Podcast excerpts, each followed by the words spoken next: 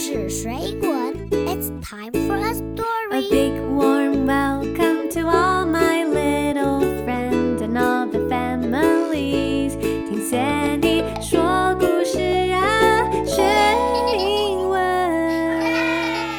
It's time for a story. Let's have some fun. Hello, kids. This is Sandy. 我是彩玉老师， Hi friends, this is Eno. 欢迎收听听故事学英文。 Today's story is What Elephant Fun Fact That Will Blow Your Mind？超级酷的大象冷知识。 Old MacDonald had a farm, E I E I O. And on that farm he had an elephant, E L E P H A N T. He's got a long trunk and really big ears, E L E P H A N T. Old MacDonald had a farm,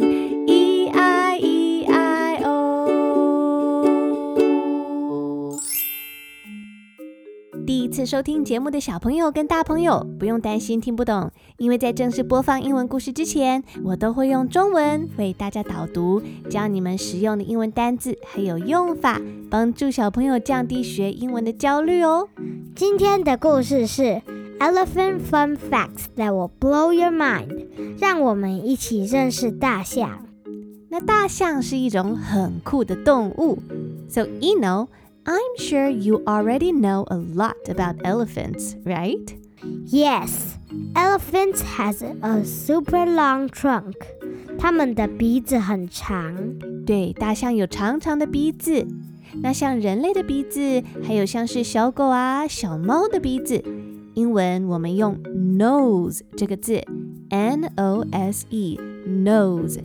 不过啊，大象的长鼻子像是一条长长的水管， 我们叫它 trunk，t r u n k trunk。So elephants have really long trunks. I also know that elephants cannot jump. 对，大象不会跳，除了是因为它们的体型太过庞大，还有呢，因为大象大腿的骨骼的构造的关系，让它们跳不起来。 而且啊、你知道吗？大象平常走路的时候，其实都是用脚尖在走路哦，就像你垫着脚尖、蹑手蹑脚、tiptoe tiptoe tiptoe 一样哦。Well, here are some more cool facts about them that will blow your mind. 接下来，我们还要告诉你其他一些有关于大象很酷的事情，一定会让你觉得哇，真的吗？超级厉害的哦！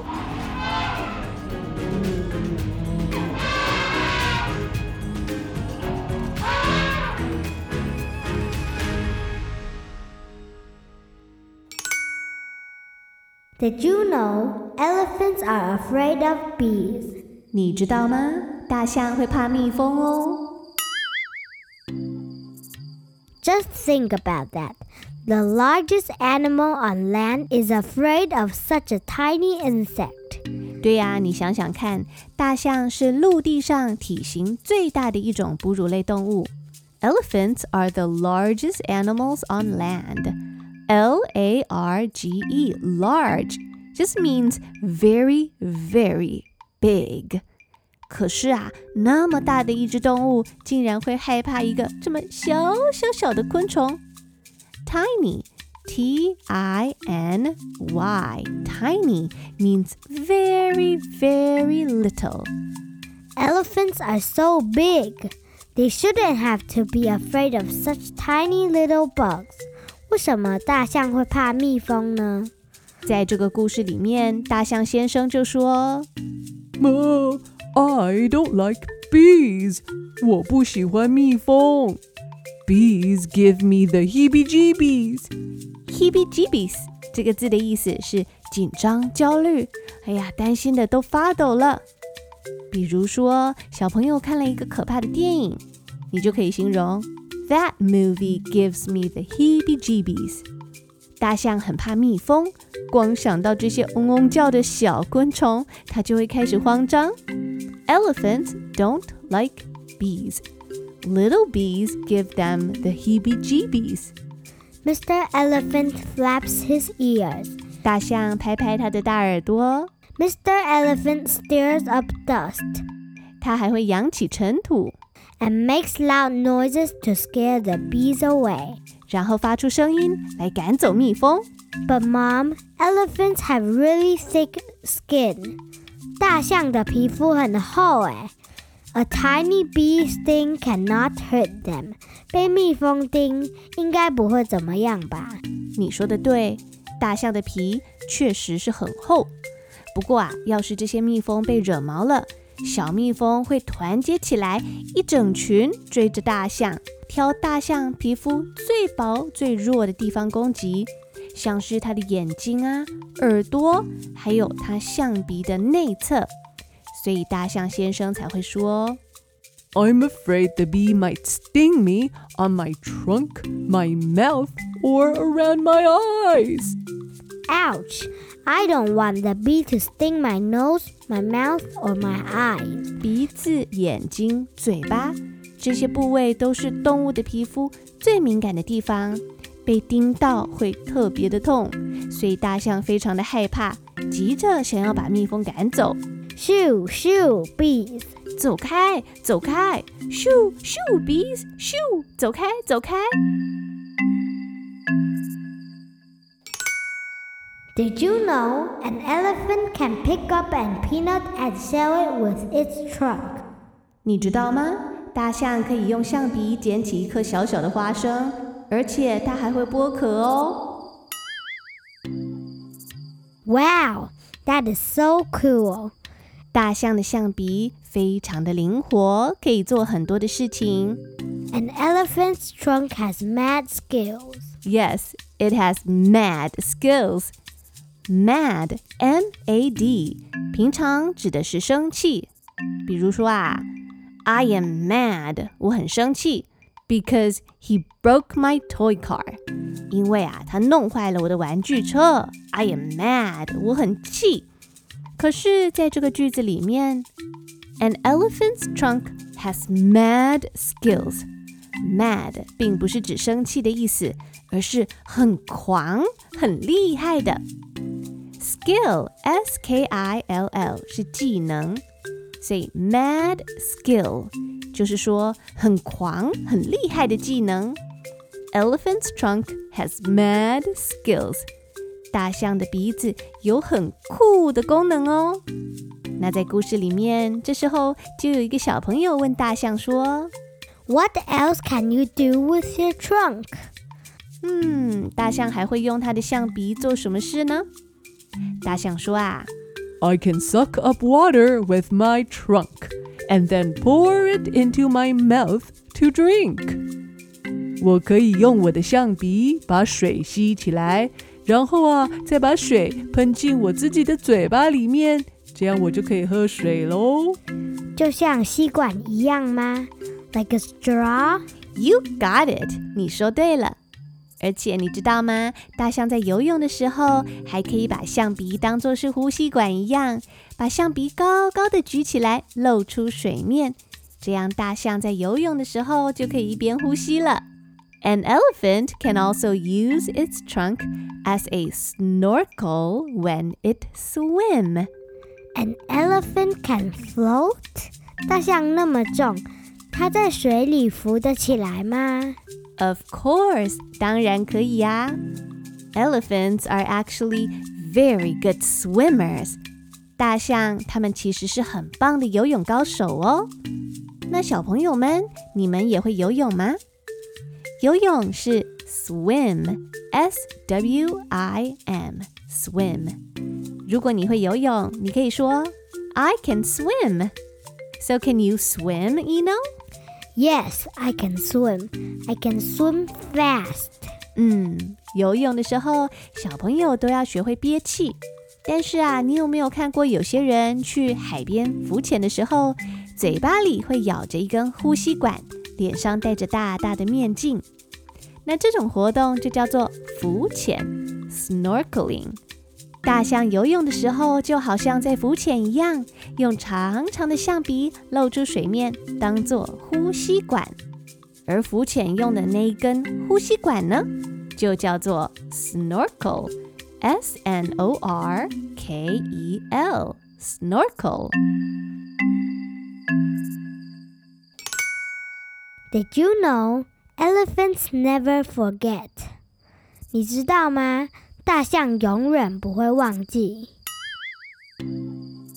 大象说啊，I ate five peanuts, six apples, and seven bananas last Christmas.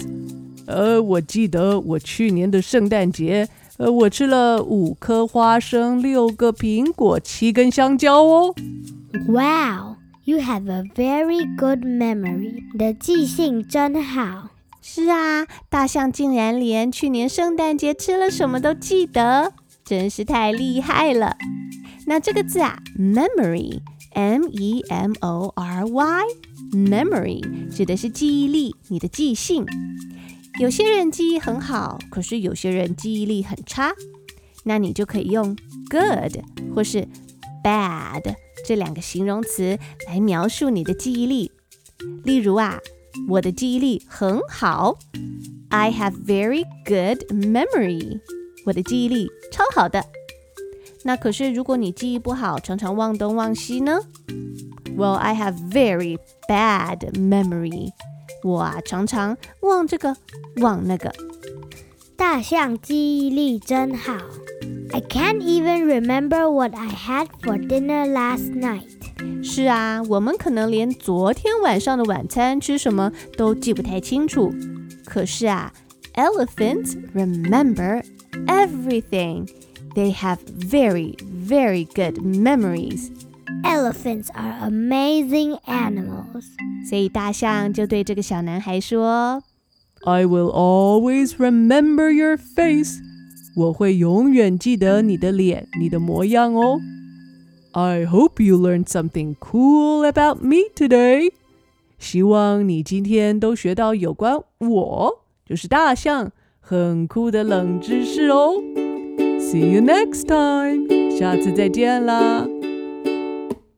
Old MacDonald had a farm, E I E I O. And on that farm he had an elephant, E L E P H A N T. He's got a long trunk and really big ears, E L E P H A N T. Old MacDonald had a farm, E I E I O. 听完讲解之后，接下来请准备好你的小耳朵哦，让我们再用全英文的方式听一次今天的故事吧。 Get ready to listen the story. What? Elephant fun facts that will blow your mind.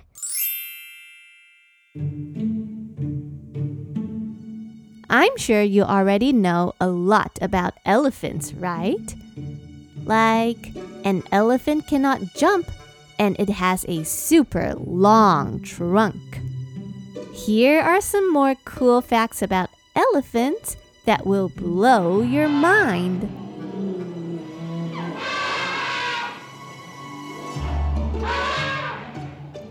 Did you know elephants are afraid of bees?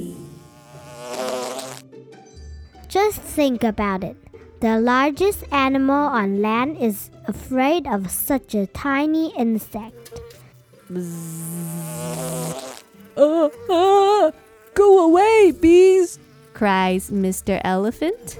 Shoo, shoo, shoo, shoo! Buzz, buzz. I don't like bees. Bees give me the heebie jeebies. Mr. Elephant flap his ears, stirs up dust, and makes loud noises to scare the bees away. Mr. Elephant, don't worry. You have a really thick skin. A tiny bee sting cannot hurt you. Well, I am afraid the bee might sting me on my trunk, my mouth, or around my eyes. It really hurts. Buzz, Shoo, Buzz. shoo, shoo, bees, shoo.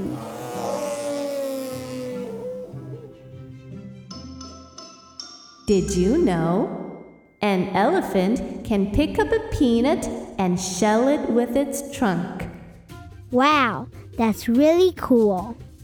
Yup, my trunk has mad skills. It is really helpful. Says Mr. Elephant. What else can you do with your trunk?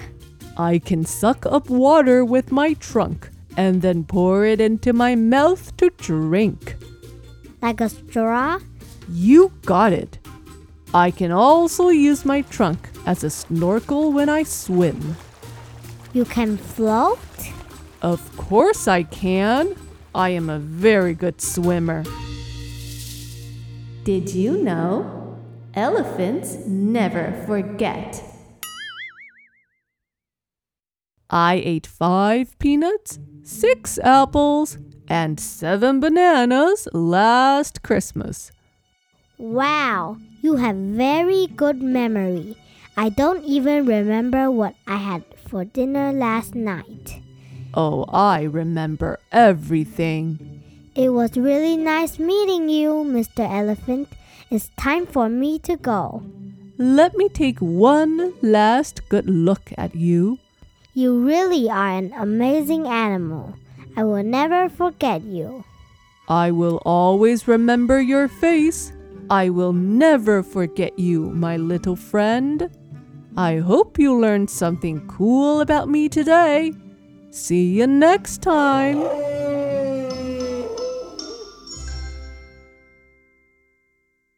Hi, this is Sandy，我是彩玉老师。 This is your friend Eno. 希望今天的故事为你带来很美好的时光。 If you like the story today, you can support us by giving us a five star. 你可以用以下的方式支持我们的节目：一、帮我按下关注或是订阅，给这个节目五颗星的评分；二、在评论区留下一些文字留言鼓励我们，也让其他看到留言的听众知道你很喜欢听故事学英文。 You can also leave your comments and let us know what you think. 创作的路非常的不容易。如果你喜欢我们的节目，欢迎听众们赞助支持，让我们有足够的资源，可以继续为大朋友、小朋友创作下去。赞助连接请前往详细资讯栏查询哦。Well, that's all for today. Thanks for listening. We hope to see you in the next episode. See you later, alligator. After a while, crocodile. It's time to say goodbye.